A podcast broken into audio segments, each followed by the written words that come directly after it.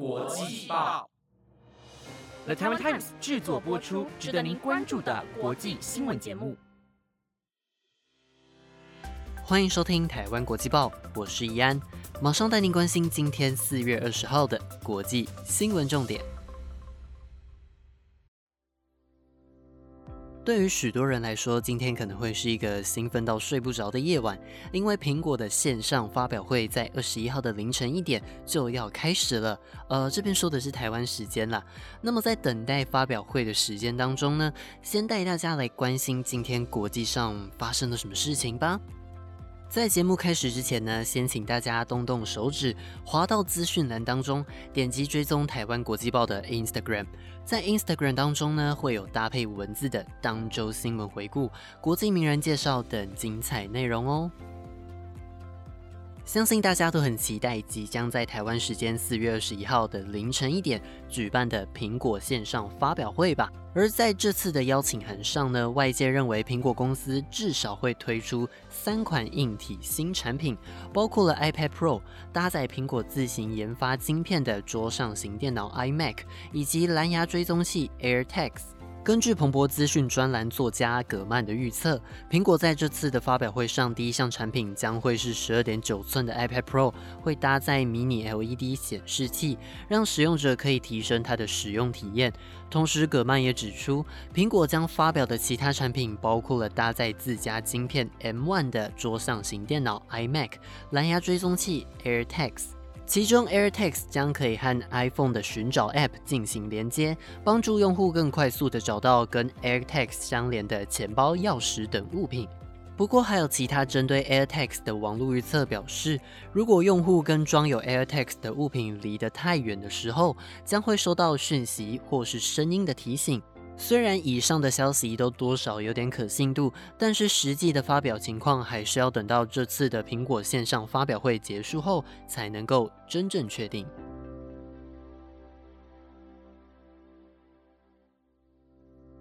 接下来带您关心到欧盟的外交和安全政策高级代表波瑞尔，昨天在欧盟的外长会议结束后举行记者会，说明了欧盟十分担心俄罗斯在乌克兰边界以及克里米亚境内集结超过十五万兵力的情况，会加速造成俄罗斯以及乌克兰的冲突。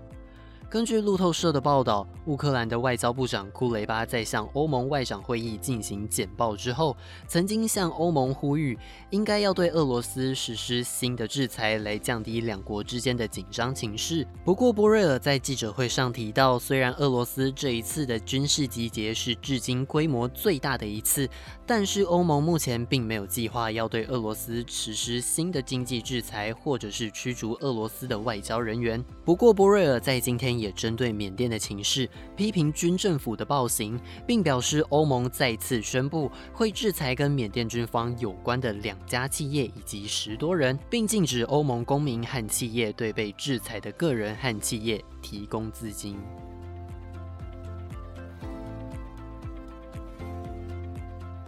下一则新闻带您关心到俄罗斯的反对派领袖纳瓦尼，因为俄罗斯监狱当局没有正视纳瓦尼的背部以及腿部的疼痛问题，于是从上个月三月三十一号开始发起绝食抗议，希望能得到治疗。但是俄罗斯的矫正机关在昨天晚间发布声明表示，纳瓦尼将被转送到一所受刑人的医院，并认为纳瓦尼目前的健康情况是良好的。根据欧盟的外交和安全政策高级代表波瑞尔的发言表示，纳瓦尼的情况令人非常担忧。他要求莫斯科当局应该立即让纳瓦尼先生接触他信任的医疗人员，而欧盟也要俄罗斯当局对纳瓦尼先生的健康情况负起责任。另外，纳瓦尼的支持者阵营也计划明天在俄罗斯全国各地发动大规模的示威行动，借此来挽救纳瓦尼的性命。而俄罗斯当局则是表示，这场计划中的示威活动是非法的，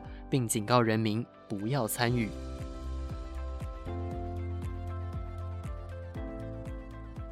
接着带您关心到，美国国务院在美国时间十九号的时候，以疫情对旅客造成空前风险为由，宣布将会把全球大约八成的国家和地区的旅游警示提升到最高的第四级，请勿前往。而目前只有台湾、澳门以及纽西兰列为最安全的第一级。根据美国国务院发表的声明指出，这一次更新旅游警示将会新增全球八成，也就是大约一百三十个国家被列入到第四级的，请勿前往。而在此之前，美国国务院其实早就把三十四个国家列为第四级的名单，其中就包括了查德、科索沃、肯亚、巴西、阿根廷、海地、莫桑比克、俄罗斯以及坦桑尼亚等国家。而这次的更新警示，并不是基于对部分国家当前卫生条件的重新评估，而是根据美国疾病控制及预防中心 （CDC） 对现行流行病学的评估，进而调整国务院的旅游建议。另外，根据美联社的报道，美国国务院目前并没有透露哪些国家的警戒级别会进行调整，但是在未来一周针对各国发布指导方针的时候就会揭晓。而到那个时候，就算全球只有大约两成的国家和地区并没有被列入第四级，美国国务院也希望有意前往这些国家的民众可以重新考虑再行动。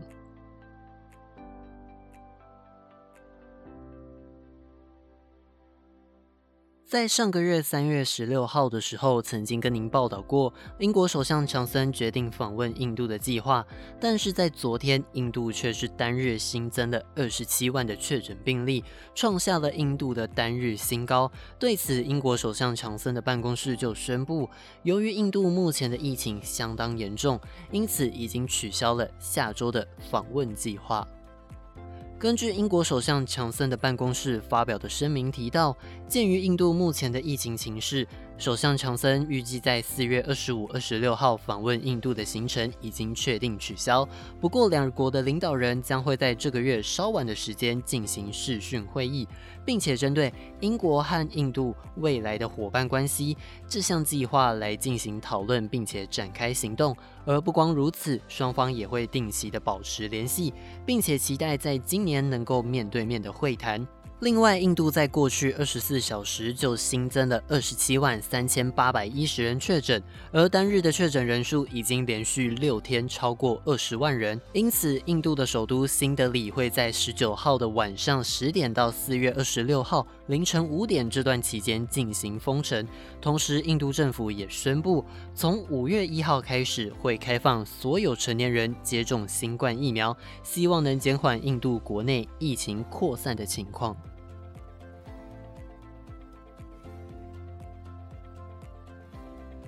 最后带您关心到，在日本疫情无法得到遏制的情况下，在今天大阪新增了一千一百五十三例，以及东京新增了七百一十一例的确诊病例，双双突破上周二的单日新增病例人数。大阪政府在今天下午召开防疫对策本部会议，决定向中央政府针对大阪发布第三次的紧急事态宣言。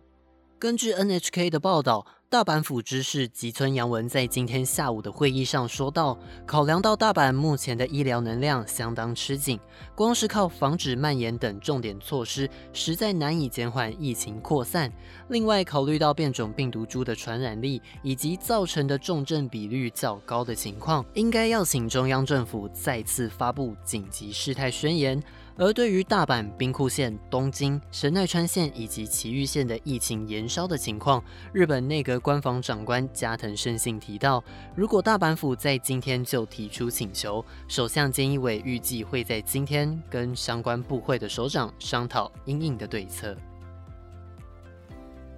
以上就是今天的台湾国际报。本节目由了台湾 Times 制作播出，每周一至周五晚间十点将准时带来当天的国际新闻重点。如果听众朋友们想听到更多不同类型的新闻内容，记得留言告诉我们。我是易安，我们明天见，拜拜。